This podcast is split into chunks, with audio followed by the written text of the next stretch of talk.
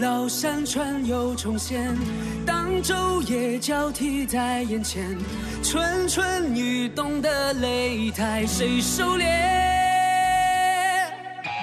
天象太乱，何必解读？血脉相通，何须占卜？大道三千，不论生死劫数。等待正邪的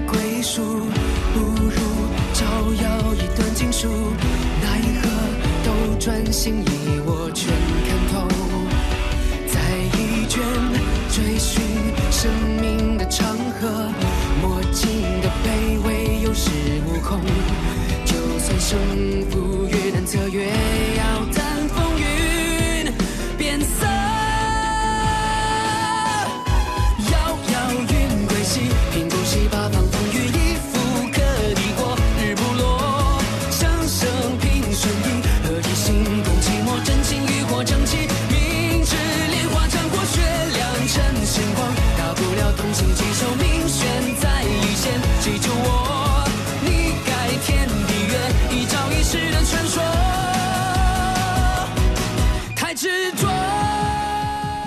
北京时间的十二点零九分，这里是文艺之声文艺大家谈，来自中央人民广播电台。各位好，我是小东。各位好，我是肖璐。呃，刚刚听到这首歌啊，张杰演唱的一首《星辰》，可能最近追这个大热门剧《择天记》的朋友，可能已经非常熟悉这个旋律了对。，这是星辰的片头曲哈。是，而且呢，呃，这个张杰好像最近也是很多现在热门 IP 电视剧的呃主题歌的演唱者，非常热门的人因为对选。你去听他的声音，他的声音其实就是那种小声，然后就特别高亢、特别的年轻、奋发的那种形象。特别有网感啊，包括之前那个《三生三世十里桃花》也是张杰唱唱的一首主题歌。对所以今天咱们来聊一聊由鹿晗主演的 IP 剧《择天记》从啊，张杰转到鹿晗，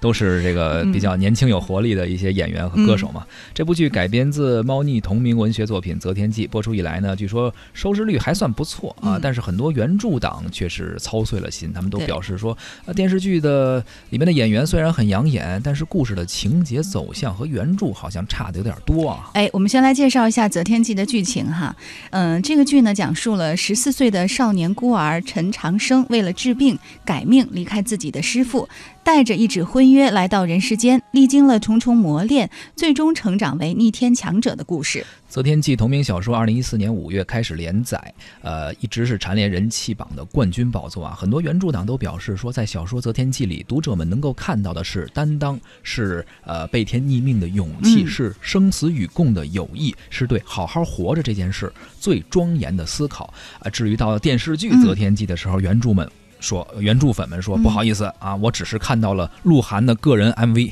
对，那我们今天的互动话题呢，就是请你来聊一聊啊，有没有过切身的经历，看过一本非常喜欢的小说，然后呢，在期待它改编成电视剧，可是当你看到它成为了电视剧或者电影的时候呢，却很失望。是嗯，这是一种什么样的感觉呢？也欢迎你发来留言。呃，参与到留言的互动呢，还有机会获得我们赠出的电影票啊。嗯我们将有一个包场的观影，五月二十一号本周日十三点，请您在万达国际影城北京怀房店看什么电影呢？是美国哥伦比亚影业出品的灾难惊悚影片《异星觉醒》。哎，讲的是外星生物变身太空恶魔，肆虐人类的空间站啊，剑指地球等等这一系列的事儿吧。嗯如果您感兴趣的话，五月二十一号周日十三点有空的话，可以现在发送您的姓名加上电话加上“一星觉醒”到嗯文艺之声的微信公众号报名。对，那其实呢，参与我们的互动呢，还有可能获得的是一场音乐会的这个门票啊，是五月十九号星期五晚上的七点半，在北京音乐厅的一场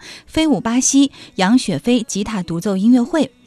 嗯，多姿多彩的精湛造诣、无懈可击的技术和细腻的音乐性，这个是《纽约时报》对于这个古典吉他的演奏者杨雪飞的评价。嗯，杨雪飞可以说是目前国内哈非常罕有的活跃在国际舞台上的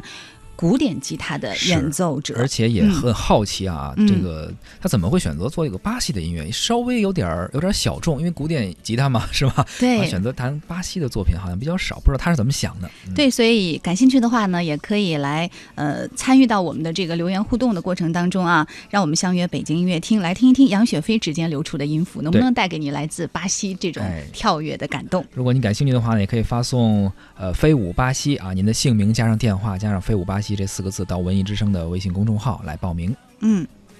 平不息八方风雨一复可抵过，日不落，声声平顺意，何以心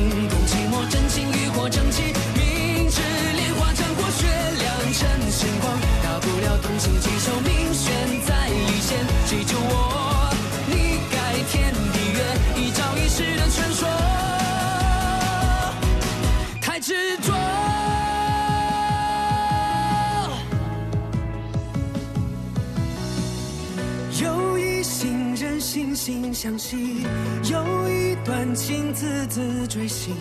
有一种日月情海浮夏明。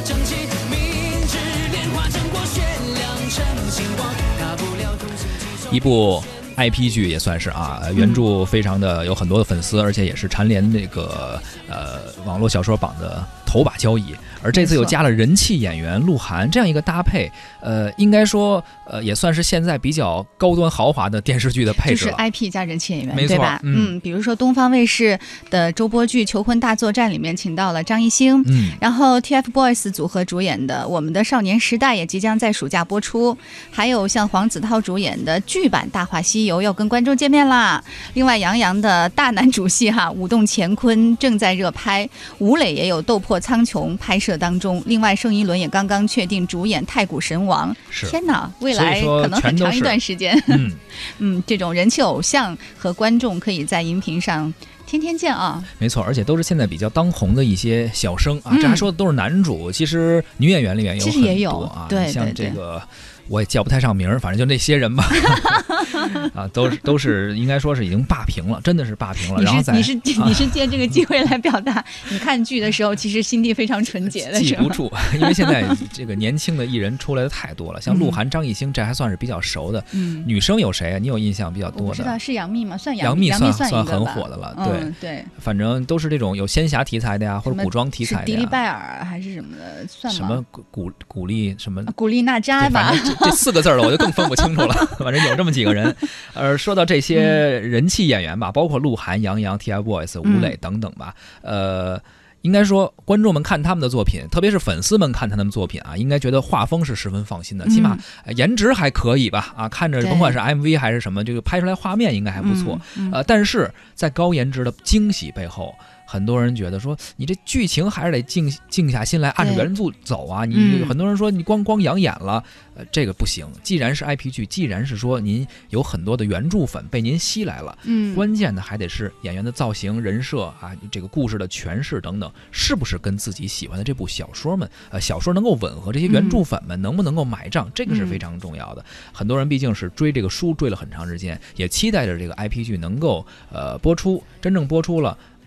必然对于原著粉们来说，肯定要求是非常高的啊。呃，如果剧情不好。颜值再高，嗯肯定也是撑不住几集的。关于这个问题呢，我们文艺大家谈也请到了媒体观察员黄豆豆，哎，听听他是怎么说的。最近由鹿晗主演的电视剧《择天记》在湖南卫视热播。那么这部电视剧的话，曾经被《择天记》的原著粉和鹿晗的粉丝高度期待，但是在湖南卫视上映以来的话，却遭到了原著党们的疯狂吐槽。那么在这吐槽的背后的话，其实可以发现，今天的中国电视剧生产已经形成了一种非常普遍的一种现象。那么这种现象就是挖掘热门 IP，然后请来流量小生。但是其实的话，通过《择天记》的播出的效果来看，这条道路并非是万能的。那我们都知道，根据热门 IP 改编的电视剧。能够有拥有特别好的市场反应的话，是因为它拥有了一批呃强大的原著党。但是如果在改编的过程当中，对主角的人设以及剧情的改动太多的话，那这就很难满足于原著党们的喜欢。所以说，热门 IP 它恰恰是一把双刃剑，你只有把它改好了，才会得到。原著党们的喜欢，那么《择天记》这次之所以遭到原著党们的疯狂吐槽，就是因为它在改编方面不能够自圆其说，在主角以及剧情上的改动实在太多，让剧情显得非常的糟高。当然，《择天记》今天所遭遇到的问题。我们并非说要一棍子打死，认为热门 IP 加流量小生的这种组合一定不可能出现好的作品。首先来讲，就是热门 IP，你只要在改编的过程当中，你完全遵循了剧作的规律，也是可以出现好的电视剧的。那么，比方说像之前的《甄嬛传》，像《琅琊榜》。都是属于非常优质的作品，他们很多的原著党不仅非常喜欢，而且还积极的向周围的人推广，那么认为这是根据原著改编的，呃，精彩的电视剧。此外的话，我们也并非认为。呃，流量小生这些当红的鲜肉们，他们就不能够出演这些剧，尽管他们在演技上还有所欠缺，但是他们也的的确确就是在努力当中，而且也有一些人的表演是非常精彩的。所以说，我们今天在呃批判《择天记》的时候，我们并非是。在批判热门 IP 加流量小生，那么我们最应该要做的是什么呢？最应该做的就是电视剧仍然我们要回到它的最初的剧本的这个部分，剧本乃依据之本。我们不要认为我们只要找到了一个热门的 I 剧，而忽略掉了后面的剧本的改编，这个才是最重要的。我们只有明确了这一点之后的话。我们无论请谁来演，当演技好的演员是最好的，那么呃，才有助于热门 IP 改编成电视剧才会获得成功。那么《琅琊榜》啊，《甄嬛传》就给我们提供了特别好的这个例子。所以说，当前我们国产的电视剧制作和生产的过程当中，出现了非常浮躁和功利的这种现象。而，不能够静下心来，踏踏实实的做好剧本改编的工作，这一点的话，才是呃我们今天在电视剧生产过程中应该要直面的一个问题。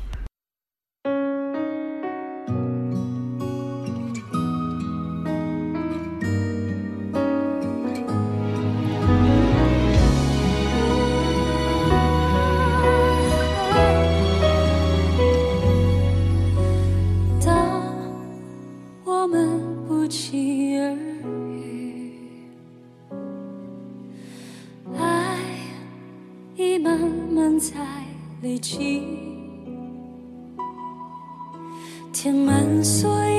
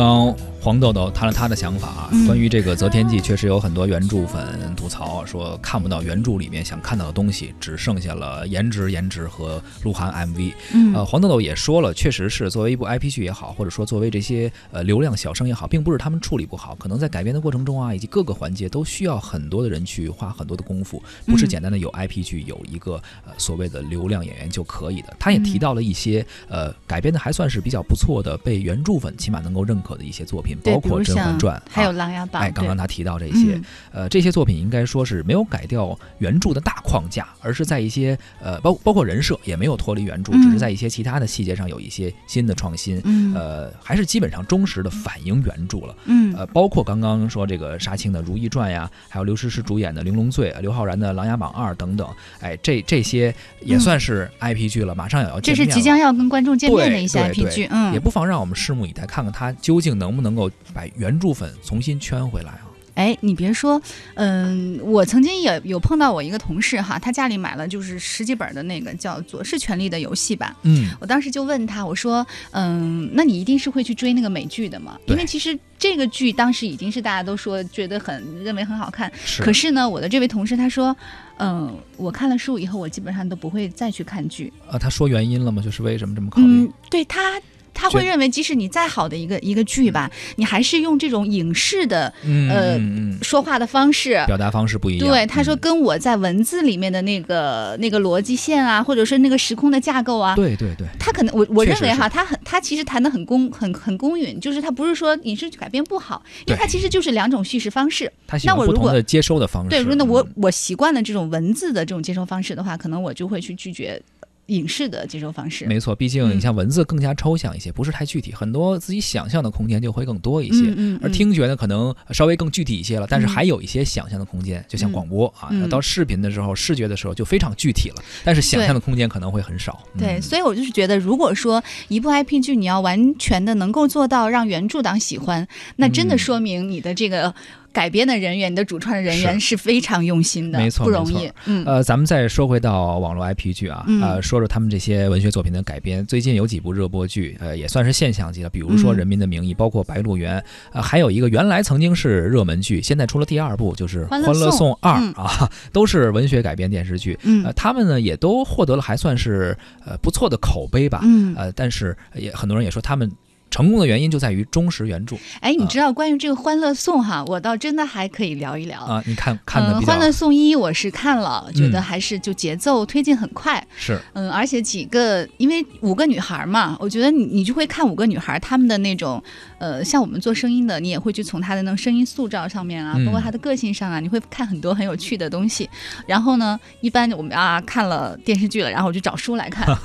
就很奇怪哦，我就突然发现这是一个很有意思的点，就是你看了电视剧以后，你再去看书。你就可以发现哦，编剧原来是这么工作的。啊，哦，原来他要改编成电视剧，他让你好看，他的节奏是这么推进的。嗯。反正我看书以后，后面书我就不看了，我就 我就还是去追剧。这是我觉得是挺奇怪的，反着来的一就愿个一个。意就愿意心甘情愿的被编剧的思路和他的安排和对，设计跟着他走。觉 得对我在文字里面，我好像没有编剧那个能力，我看不到那么快的那种切 哎，切换的节奏。其实这嗯也算是、也算是好编剧的一个呃哎，工作这是他的功力了，对吧？嗯啊，，而这次《欢乐颂二》好像有些人好像原著粉和一的就是第一部的粉丝，我还，没来得及好像稍微有点不太满意，说我身边的我身边的朋友啊是说。还是有一部分人没有看，他是说不着急，他说不然追起来太痛苦。行了，反正从市场和的反应和观众的意见不难看出啊，其实 IP 加上人气演员这种模式也不一定是万能的啊。嗯，光用一种套路肯定是不够的，观众的口味也是在变化的。咱们这个呃制片方啊 IP 的这个价值实现的方式呢，也要不断的变化。上半时段咱们先聊到这儿，下半时段继续。